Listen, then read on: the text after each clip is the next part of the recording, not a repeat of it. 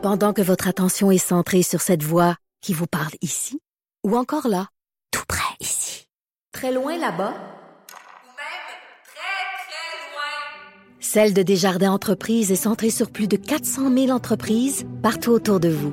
Depuis plus de 120 ans, nos équipes dédiées accompagnent les entrepreneurs d'ici à chaque étape pour qu'ils puissent rester centrés sur ce qui compte, la croissance de leur entreprise.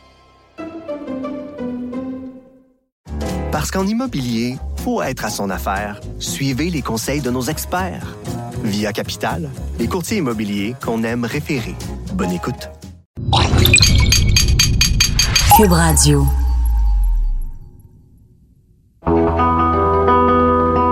À Gatineau, c'était les funérailles de Valérie Leblanc aujourd'hui, cette jeune fille qui a été victime d'un meurtre sordide. Et Allison, il y avait beaucoup, beaucoup de personnes qui se sont rendues sur place. On voulait lui rendre un dernier hommage. Apparemment, il y avait même des gens debout dans l'église. Oui, au moins 500 personnes, Pierre, qui ont assisté aux funérailles. Il y avait bien sûr la famille de Valérie Leblanc, des amis, des citoyens aussi qui ont été touchés. Une cérémonie sous le signe de la simplicité, à l'image donc de Valérie Leblanc. Mercredi 31 août 2011. On est en face de la cathédrale Saint-Joseph à Gatineau. Il y a des centaines de personnes qui sont réunies sur le parterre de l'église. Il y a des voitures stationnées partout, des journalistes, des politiciens. On dirait des funérailles nationales. C'est une grosse manifestation d'amour pour Valérie Leblanc, retrouvée morte derrière le cégep de l'Outaouais. Puis euh, l'église était pleine tête, pleine, les deux étages pleins. Là. En bas, pas en haut, c'était plein. Quand j'ai vu ça, moi, euh, ça m'a vraiment touché parce que j'ai vu comment est-ce qu'il y avait encore du monde humain qui care pour les autres. C'était très touchant.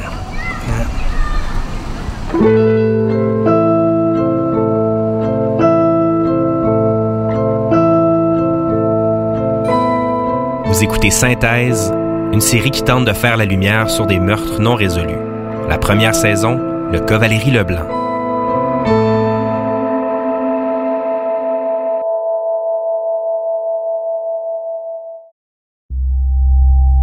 Pour être capable de comprendre ce qui est arrivé à Valérie Leblanc en 2011, notre équipe a passé plus d'un an à rencontrer ses amis, des membres de sa famille, ses professeurs du cégep, bref, des gens qui l'ont connue de près ou de loin. On s'est rendu compte que tout le monde avait quelque chose à dire sur les funérailles. Pour la plupart, c'était un moment lumineux, une occasion de faire le deuil, mais il y a certaines personnes qui n'ont pas que de bons souvenirs, comme Danielle Soucy, la patronne de Valérie. C'est pas une funéraille normale. Tu sais, c'est pas, elle a pas, c'est pas, OK, quand un jeune décède, ça fait toujours un gros trou. OK? Parce que nous autres, les parents, on n'est pas fait, vous autres, vous êtes pas fait pour enterrer vos amis, puis nous, on n'est pas fait pour enterrer nos enfants. Fait que la situation est awkward juste en partant. Puis qu'en plus, elle se fait assassiner, vraiment cruellement, OK, là, on s'entend. Puis qu'en plus, euh, on n'est pas, on de, de, de, on n'a pas de piste, on n'a rien. Ben, ça crée un drôle d'atmosphère. Ouais. Les funérailles, euh, je le vois encore, la grosse église à Hall, pleine, pleine, pleine de monde. Moi, j'avais rien qu'une idée dans la tête. De voir c'était qui. Qui était. Vous savez quoi? J'avais rien qu'une idée dans tête. À ce moment-là, j'ai arrêté d'enregistrer parce que Daniel voulait nous parler à micro fermé. Selon ce qu'on a compris, Daniel n'était pas la seule à penser que le ou les coupables faisaient partie des centaines de personnes qui étaient présentes aux funérailles. Dans le dernier épisode, Sylvain Leblanc, le père de Valérie, nous a dit qu'il n'avait pas apprécié l'attitude de l'ex-copain de sa fille durant la cérémonie. Non, mais une affaire que j'ai pas aimé, c'est qu'à l'enterrement de la petite, il y a une petite cuisine dans le fond de les, de- les bancs sont là, le monde sont là pour parler, puis dans le fond à gauche, il était dans la petite cuisine, lui puis trois, quatre personnes s'arriaient comme des fous, puis gros sur... Après comme être assis à une game de poker, puis on se compte des jokes ensemble. Hey man, c'est l'enterrement de ta blonde. Mais quand Sylvain nous a dit ça, je peux pas dire que ça nous a surpris. L'ambiance ressentie à l'église pendant les funérailles est pas mal représentative de la tension entre la famille et les amis de Valérie. C'est ce que nous a dit Olivier Gérard Joyal. Puis lors de euh, funérailles de Valérie, on n'a pas été invité à, à, rester après pour euh, euh, l'espèce de comme cocktail qu'il y a après. Là, là. On était comme pas les bienvenus. Puis je pense que la raison pour laquelle euh, c'était le cas, c'est que je pense qu'ils se doutaient euh, ou ils craignaient qu'un de nous autres ait, fait, a, a été le coupable. Sa sœur jumelle Audrey a dit la même chose quand on lui a demandé si les amis et la famille de Valérie s'étaient parlé aux funérailles. Puis ça, c'est vraiment vague. Je pense que j'ai peut-être échangé quelques mots avec la mère. C'est pas mal tout. Après ça, on est allé chez Jérôme. Ses parents, ils avaient fait un petit... Avaient commandé de la pizza, je pense. On avait comme vécu notre deuil, gang. Dans nos conversations avec les amis de Valérie, on sentait souvent un inconfort quand il était question des relations entre Valérie et sa famille. Et le contraire est aussi vrai. La famille de Valérie se méfiait de sa gang. Il y a eu quelques échanges concernant une vidéo hommage faite le lendemain de la mort de Valérie, dans laquelle on voit tous ses amis raconter des anecdotes et des histoires. C'était une personne très courageuse. Elle est vraiment dynamique, elle a pas peur du ridicule. Elle avait toujours le sourire à la face. C'est la première à avoir des idées vraiment qu'on n'aurait jamais cru. Je me rappelle pas de l'avoir vu sans le sourire. C'est quelqu'un euh, de très attachante, puis j'irais jusqu'à dire émotif. Nous, on voulait que la vidéo soit diffusée au funérailles. Mon frère voulait ça. Mais là, finalement, ça s'est pas fait. C'est Olivier Gérard Joyal qui s'est occupé du projet. La vidéo avait été tournée dans le sous-sol de ses parents et ça avait été pour la gang une bonne façon de faire le deuil. En parlant à Val Charland, Olivier et Audrey, on sentait qu'ils étaient déçus de ne pas avoir vu la vidéo projetée à la cathédrale Saint-Joseph lors des funérailles. Val? Valérie. Valium. Ce n'est pas un au revoir. Ce n'est pas un au revoir. C'est un à C'est un à Chaque moment passé avec toi. C'est une vidéo qui a circulé pas mal sur les réseaux sociaux et elle a même été mentionnée dans un article de la presse. De plus en plus de journalistes commençaient à l'utiliser dans leurs reportages et Val Charland nous a expliqué que ça n'a pas fait l'affaire de tout le monde dans la gang. Les vidéos, on l'avait faites initialement pour la mère de Val, parce qu'on voulait montrer que Val était aimée avec ses amis, puis Mhm. tout ça. Puis quand on a vu que les journalistes ont commencé à prendre des extraits de notre vidéo, comme fuck you, genre sérieux, c'est notre vidéo pour la mère, puis tu l'utilises. C'est devenu de plus en plus difficile de trouver la vidéo sur le web. Les amis de Valérie nous ont donné un lien pour qu'on puisse la regarder et ça nous a permis d'identifier les autres personnes qui étaient dans le cercle rapproché de Valérie. C'est la première fois qu'on voyait le visage de Jérôme Simard, l'ex-copain de Valérie. Ça nous a donné un peu d'espoir dans notre idée de le rencontrer. Olivier, Audrey et Val Charland étaient convaincus que Jérôme accepterait jamais de nous parler. Steven et moi, on a hésité longtemps avant d'entrer en contact avec lui. T'es en train de te brosser les dents? Ouais, j'ai fini, là. Ok. Finalement, on s'est essayé. Je t'ai parlé à Jérôme aujourd'hui? Ben, j'ai parlé, je veux dire, il m'a écrit, puis j'ai réécrit, tu sais. OK? Puis, attends, je vais te dire ce qu'il m'a dit, c'est vraiment cool. On dit souvent que malgré ses 250 000 habitants, Gatineau, c'est un gros village. Ben, Steven a trouvé la bonne personne pour approcher Jérôme Simard, une de ses amies qui s'appelle Aurélie. Il dit Salut Steven, comme Aurélie te l'a sûrement indiqué, je suis un peu frileux avec l'idée d'une entrevue pure et dure, mais j'ai cédé face à la proposition d'un entre-deux. Comment tu voulais organiser ça? J'ai écrit, ben j'ai écrit, je suis comme Salut Jérôme, merci de prendre le temps. Je dis je comprends bien ta réticence et j'aimerais avoir l'occasion de discuter des intentions du projet. Je peux venir te rencontrer à Montréal. J'ai l'impression qu'on va jaser. Je vais apporter le, le recorder au cas.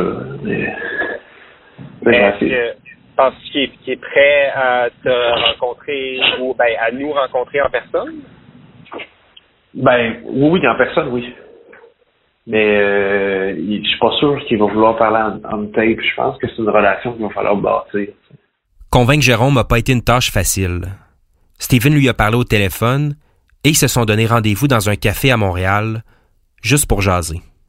Steven a expliqué pourquoi on s'intéresse à l'histoire de Valérie et surtout pourquoi on voulait le rencontrer. La rencontre a duré presque trois heures et Steven m'a appelé tout de suite après. OK, fait que faisait tout quoi de, d'en reparler? Pas vraiment. Il, il est pas vraiment émotif par rapport à ça. Euh, il a l'air un peu détaché, mais il a surtout comme la mémoire floue de, de cette journée-là. Y avait-tu l'air prêt à t'en parler en entrevue? Il, est comme timide un peu pour, pour cette démarche-là, dans le sens où comme il s'est, jamais ouvert à personne avant. Ses amis proches sont au courant, mais il a comme un peu bloqué ça de sa vie. Euh, il a jamais donné d'entrevue publique ou il en a jamais parlé devant le public de ça.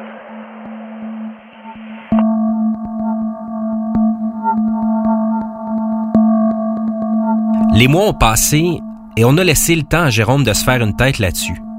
Steven l'a rappelé et ils se sont donné rendez-vous encore, mais cette fois dans le nouvel appartement de Jérôme. Puis cette journée-là, toi, comme ça, c'était la deuxième, c'était la deuxième journée d'école ou quoi? Ouais, il me semble que c'était sa deuxième journée. Comment t'as comment t'as vécu cette, comment ça s'est passé toi cette journée-là pour toi? Ben, le, le timeline, c'est que moi, ça faisait un- quelques jours, semaines que je me disais que ça allait pas bien notre relation puis qu'il fallait mettre fin à ça. Moi, je ça, ça allait moins bien, entre autres, les, raisons que, moi je donne à notre rupture, là, finalement. C'est, moi qui, qui ai rompu, mais je pense que si ça avait pas été moi, ça aurait été elle, là, dans, dans les, dans les jours qui suivaient parce que ça allait vraiment pas tant bien. Euh, moi, je faisais plus confiance. Il avait une couple de fois est-ce qu'elle m'avait raconté des, soit elle avait vraiment une existence quand j'étais pas là qui était hors du commun, puis euh, totalement éclatée, euh, fantastique. Soit c'était limite de la mythomanie. C'était beaucoup, beaucoup d'histoires. Fait que, fait que là tu as dit, tu sais, faut, faut qu'on se- faut qu'on se parle. là. Ouais. Vous êtes allés, Ouais. vous êtes là vous êtes allés ensemble dans le bois. Ouais, pour puis l'idée c'était d'aller luncher dans le bois. Elle, elle ben, moi à ce moment-là, je faisais, j'en fais encore, mais je faisais beaucoup de plein air. Je, puis, comme je faisais de la longboard, on allait se promener dans le bois avec des amis souvent, on faisait de l'escalade. euh, Puis ce coin du bois-là, j'étais allé quand même une couple de fois. Euh, un, peu plus, un peu plus loin dans le bois, il y a une paroi d'escalade en fait, qui est, qui, est- qui est fermée officiellement, mais sur laquelle il y a encore des bottes. Puis, euh, Euh, vous vous êtes dit comme on va aller luncher là. Puis est-ce que vous aviez un spot que vous alliez souvent? Non, je pense qu'on n'était jamais allé luncher comme tel dans le bois, mais je savais que si tu suivais la trail, il y avait un endroit où est-ce que la trail euh, fa- faisait un... C'est à peu près, ça doit être à peu près 500 mètres du cégep. C'est vraiment pas loin dans le bois. Tu rentres dans le bois, puis il y a un moment, la, la trail fait une petite courbe, puis elle va rejoindre la pisciclable, puis dans la courbe, il y a une espèce de petite, de petite, clairière avec des, des, des, des roches, puis des, des que tu sais, tu peux t'asseoir facilement. On, s'est installé là pour se jaser. Je pense que je, devais avoir un sandwich, puis elle, elle avait son lunch, puis on, Puis comment ça vous avez jasé? Comment ça s'est passé? Ça n'a pas été très très long. je suis allé, si je me rappelle à peu près de la conversation, euh, tu sais, j- j'y ai expliqué que, que, je trouvais que ça se passait pas bien. Puis, euh, grosso modo, ce que je me rappelle, c'est qu'elle m'a demandé, euh, dans, dans, tu sais, qu'elle m'a dit, dans le fond, tu, tu es en train de me dire que tu me laisses là. Puis j'ai fait, ouais, ouais, dans le fond. Puis elle a ramassé ses affaires, puis elle est repartie vers le cégep. Donc, euh, je pense que j'ai fini mon sandwich, puis je suis parti, moi je, je- je suis parti dans l'autre sens, sur la trail. Ça va faire sept ans que les événements ont eu lieu. Jérôme a donc parfois de la difficulté à se souvenir de certains détails de cette journée-là.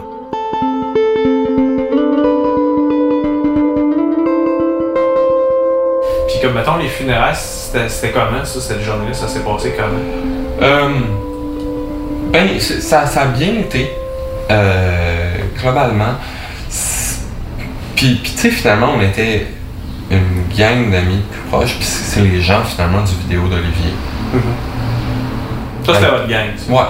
C'est plus- c'est vraiment les, les amis proches, euh, du, du moins de notre gang, les amis proches de, de Valérie. Puis on a.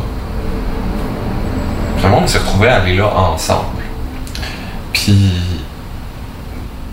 t'avais vraiment les gens de la famille. Puis c'est normal, qui étaient priorisés au niveau.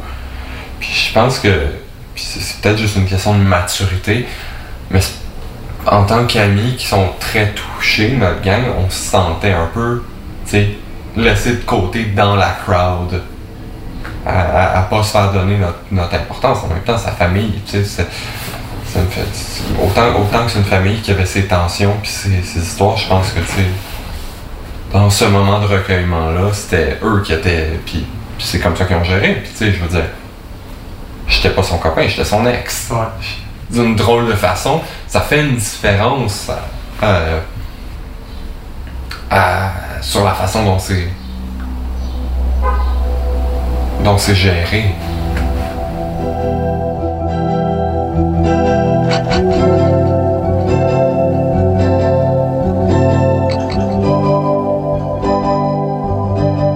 Jérôme l'a dit à Steven. Il sait que beaucoup de gens ont fait un lien entre la rupture et le meurtre. Steven lui a demandé si la police l'avait déjà considéré comme un suspect. Non, j'ai jamais été un suspect.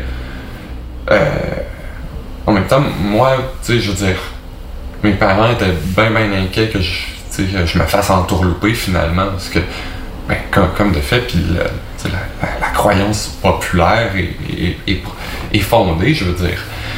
De- au niveau du, du- du- de l'histoire globale, je suis suspect.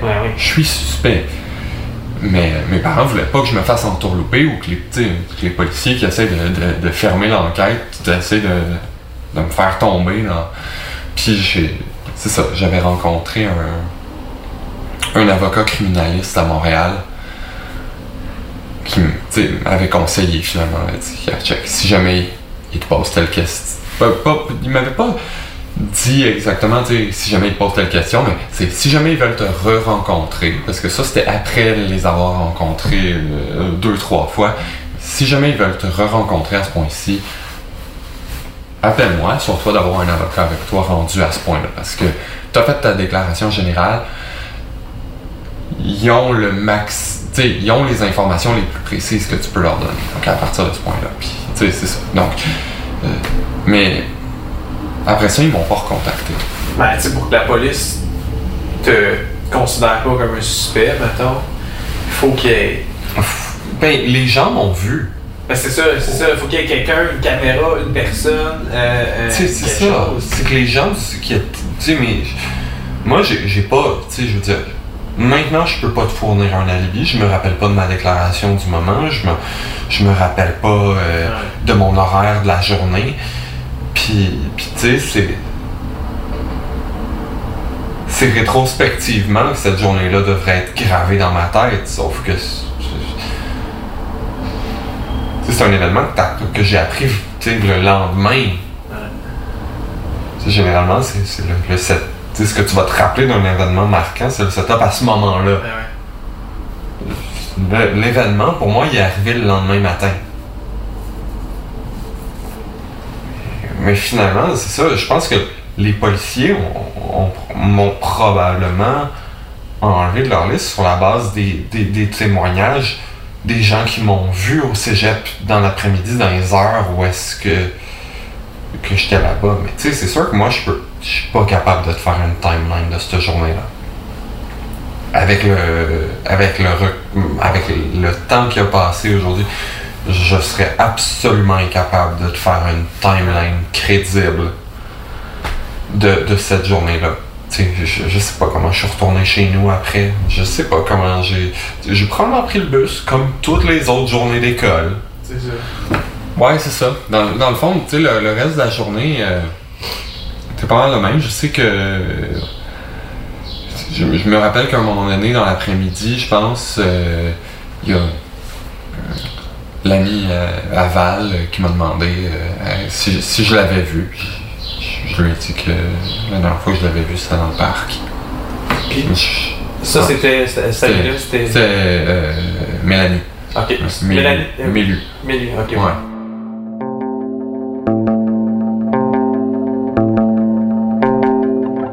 Quand Jérôme nous a dit ça, on a eu l'impression de revenir à la case départ.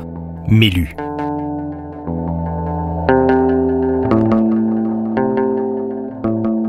Premier épisode, on avait déjà identifié Mélu comme étant une des dernières personnes à avoir vu Valérie vivante, si c'est pas la dernière. Et malheureusement, Mélu veut toujours pas nous parler. Audrey Gérard Joyal, l'amie de Valérie, a vu Mélu au poste de police le lendemain du meurtre. Mais Mélu s'était fait, on s'était croisés au poste de police parce que c'était une des dernières personnes qui l'aurait vu après moi. Puis euh, c'est ça, quand je suis allée au poste de police, il y avait des fatigants qui, ah, la fille ce jet. Puis Mélu était assise avec ses parents. Elle m'a dit, hey, je suis ici, puis allée la voir. C'était une des personnes qui avait interrogé dans les 24 heures après. Il y a eu Jérôme, Oli, moi, puis Mélu était au poste de police parce que je pense qu'elle était repartie chercher dans le bois avec Val. Ça, c'est comme nébuleux, mais il me semble qu'ils se sont laissés, puis Val a dit je reparle à Jérôme, puis elle est partie l'accompagner. Je... Mais c'est. Ouais. Milu n'est pas la seule personne à qui on a essayé de parler qui a refusé catégoriquement. Val Charland nous a parlé d'une de ses amies qui a joué un rôle important le 23 août 2011. Geneviève Cyr, une étudiante de première année au cégep, a aperçu le groupe de jeunes qui jouaient avec le cadavre. Ils ont vu le cadavre, mais elle, son père est paramédic. Fait qu'elle sait c'est quoi un corps mort. Elle a Mhm. déjà vu, ou en photo, peu importe. Fait qu'elle Mhm. a fait, ça c'est pas un vrai corps, on appelle la police. Puis sur C'est la- pas un vrai corps. Comme c'est pas un corps comme un, pas un- c'est pas le- fake, ouais. là. C'est ça. Comme, ça, c'est un vrai corps.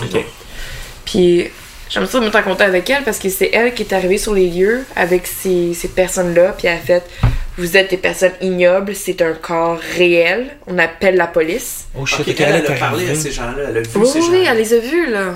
Val Charland a tout fait pour convaincre son amie Jen de nous rencontrer, malgré un trouble de stress post-traumatique lié à l'événement. Val Charland lui a quand même écrit un message, mais la réponse de Jen était négative. Ben, tu sais, je te réponse. Là. Pour ce qui est de témoigner, participer à ce genre de choses pour Valérie, je comprends parfaitement les intentions derrière tout ça. Mais pour moi, c'est, et je crois que ça va toujours être un non. J'ai trop souffert avec cette histoire-là et mon PTSD me donne toujours des flashbacks et des cauchemars à ce jour. Donc, pour moi-même et ma santé mentale, en parenthèse, et légalement, avec un accord pris cette journée-là avec la police, je ne peux pas. Ok, ben, moi, je dis qu'on ait une entrevue avec la police, puis on voit ce que ça donne. On peut. Dans le prochain épisode de Synthèse, on parle à des policiers et à des journalistes d'enquête pour comprendre le travail qui a été fait par le service de police de la ville de Gatineau. Il y a une guerre entre les corps de police. Autant la police de Gatineau, dans ce cas-là, par au jeu du, du, du, du, qui pisse le plus loin, en fait, là, va essayer de garder son enquête le plus longtemps possible parce qu'elle pense qu'elle est capable de l'amener à terme. Mais la réalité, là, c'est que la SQ a des moyens que les corps de police municipaux ont pas. Et quand ça tarde à être transféré des fois, tu perds des précieux jours d'enquête qui se rapprochent du crime, qui sont, c'est pas moi qui vous l'apprends, les plus importants.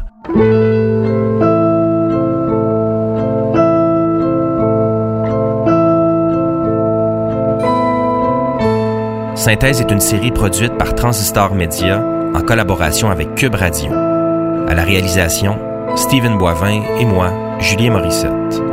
Journaliste à la recherche, Olivier Charbonneau. Adjointe à la réalisation, Marie-Hélène Frenette-Assad. La musique est de Francis Faubert, l'habillage sonore est signé Stephen Boivin et Julien Morissette. Si vous avez des informations sur le cas Valérie Leblanc, n'hésitez pas à communiquer avec nous à l'adresse info à commercial transistor.media.